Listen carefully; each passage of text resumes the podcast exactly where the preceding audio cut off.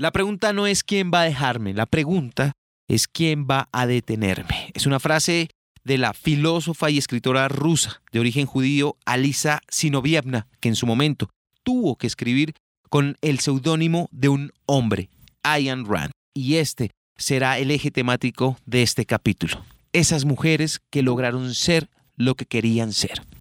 Bienvenidos todos, yo soy Lewis Acuña y están escuchando Libro al Aire. Libro al Aire.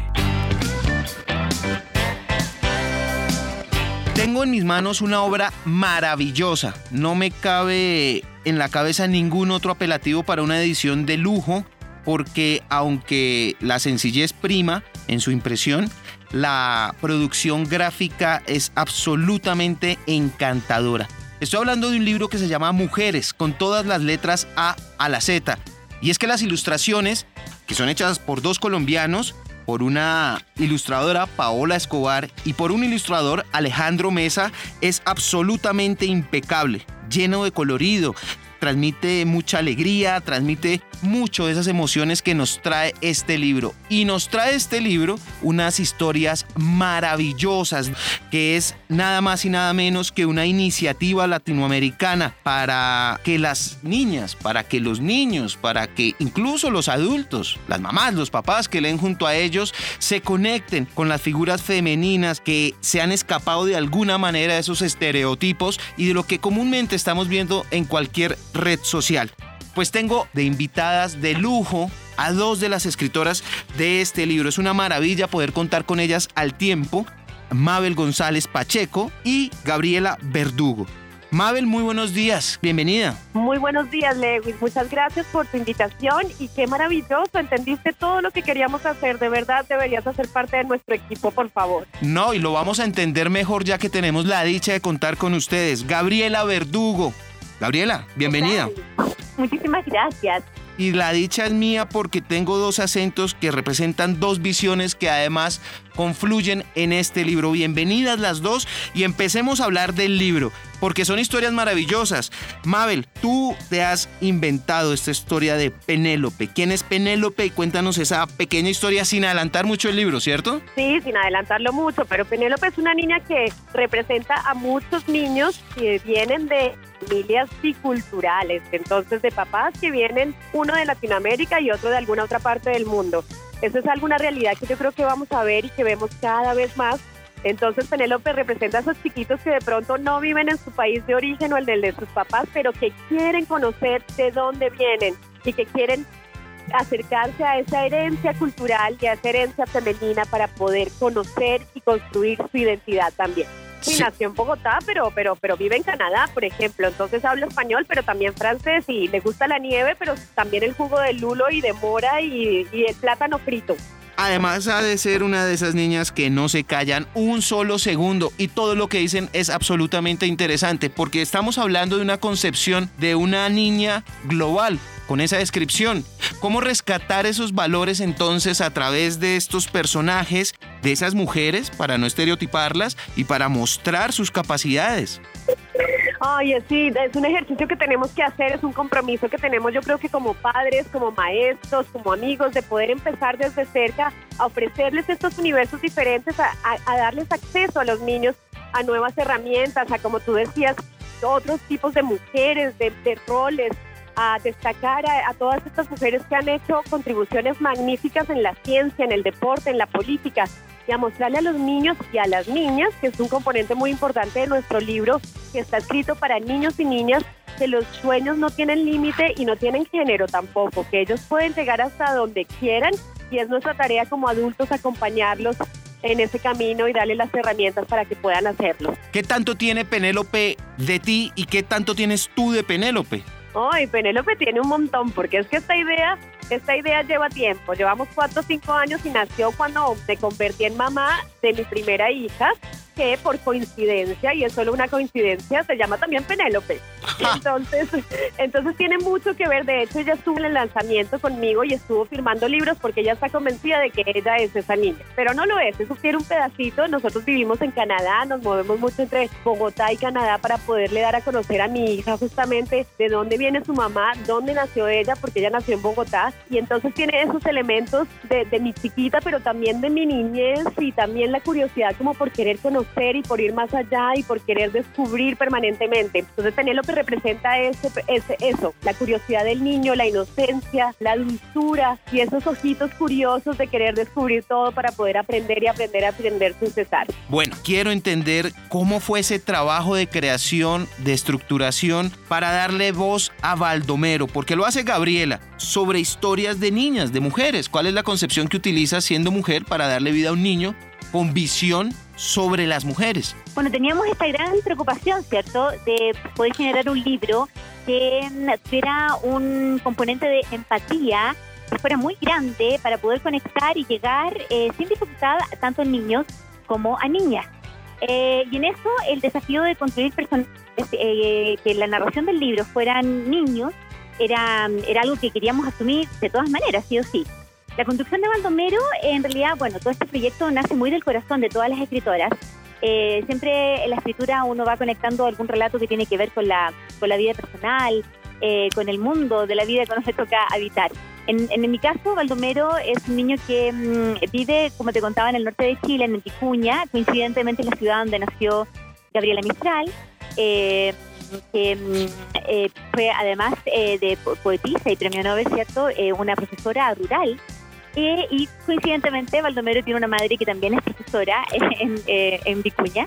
Él tiene un, una hermanita pequeña y una abuela, una abuela que Violeta, que tuvo la fortuna de ser mujer bala en un circo que itineró por todo Centro y Sudamérica.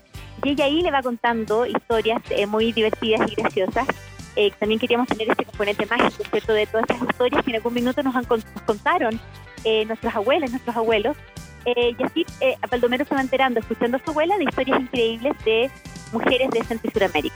Eh, Baldomero es un niño que además ama el fútbol y que además ama la música y, y, y es un niño que es la creación de, inspirada en cinco hijos, todos varones. Así que estoy muy habituada al lenguaje de, los niños, a los intereses de los niños, y quise retratar eso. Yo creo, creo que quizás es mi sexto hijo. tu sexto hijo. Gabriela, ¿cómo hacen en el universo de mujeres maravillosas que ha dado América Latina, Hispanoamérica, para seleccionar?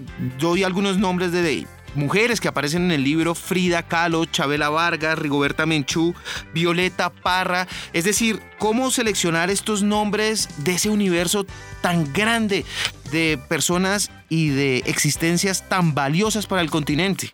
Sí, fue un proceso eh, muy interesante, muy largo, de años de investigación. Hicimos revisión historiográfica, bibliográfica, en internet, eh, buscamos también fotografías de cómo eran estas mujeres eh, cuando eran más jóvenes, que hacían en su infancia, que hicieron en su juventud.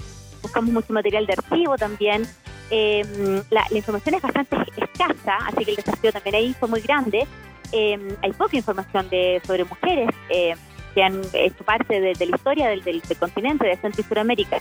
Eh, pero no obstante eso, nuestra investigación dio frutos y pudimos encontrar un grupo de mujeres eh, grande, muy interesante, muy impresionante. Nos asombramos mucho durante la investigación y tuvimos que hacer el, el trabajo también eh, muy terrible de tener que seleccionar a 28 mujeres, porque también el, el, la estructura del libro, ¿cierto?, es un recorrido de la A a la Z.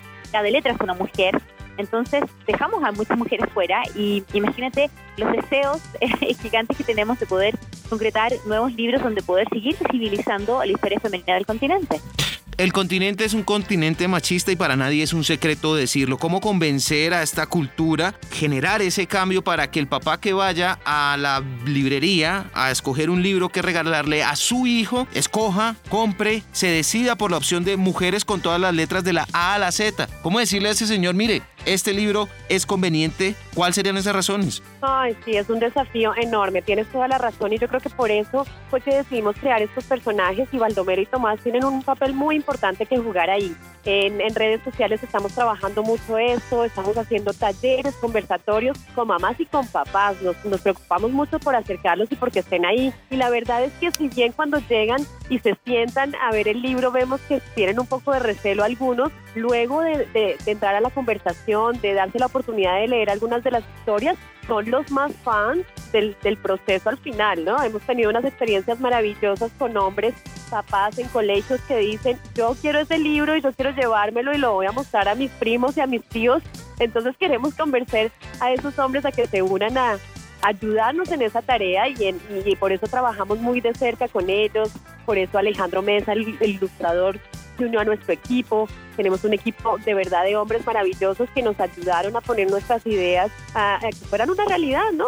contando con el equipo también de Planeta que está detrás, que nos dio la mano para poder llegar a Colombia, Ecuador y Perú y esperemos que al resto del continente, pero sí, sí es un desafío permanente que, que vamos a seguir trabajando a través de otras herramientas pedagógicas y espacios como estos que nos permitan hablar de la importancia de permitirle a los niños soñar con la posibilidad también de querer ser como mujeres cuando sean grandes. Y finalmente, esta es una de esas preguntas que tienen que hacerse, aunque sean incómodas, pero hemos visto que también el movimiento de empoderamiento femenino, pues a muchos hombres les molesta y les molesta en el sentido de que tratan de clasificar también que hay un feminismo bueno y un feminismo malo. ¿Cómo lo ven ustedes?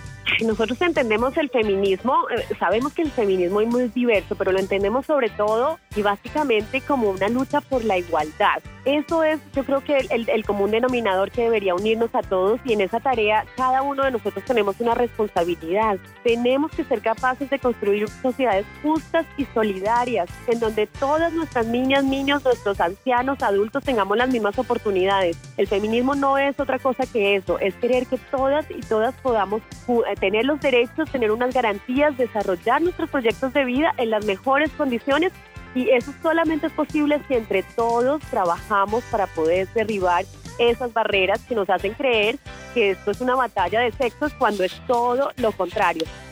Si, nos va bien a todos, nos va bien a todos. Es, es, es, es tan simple como, como, como es.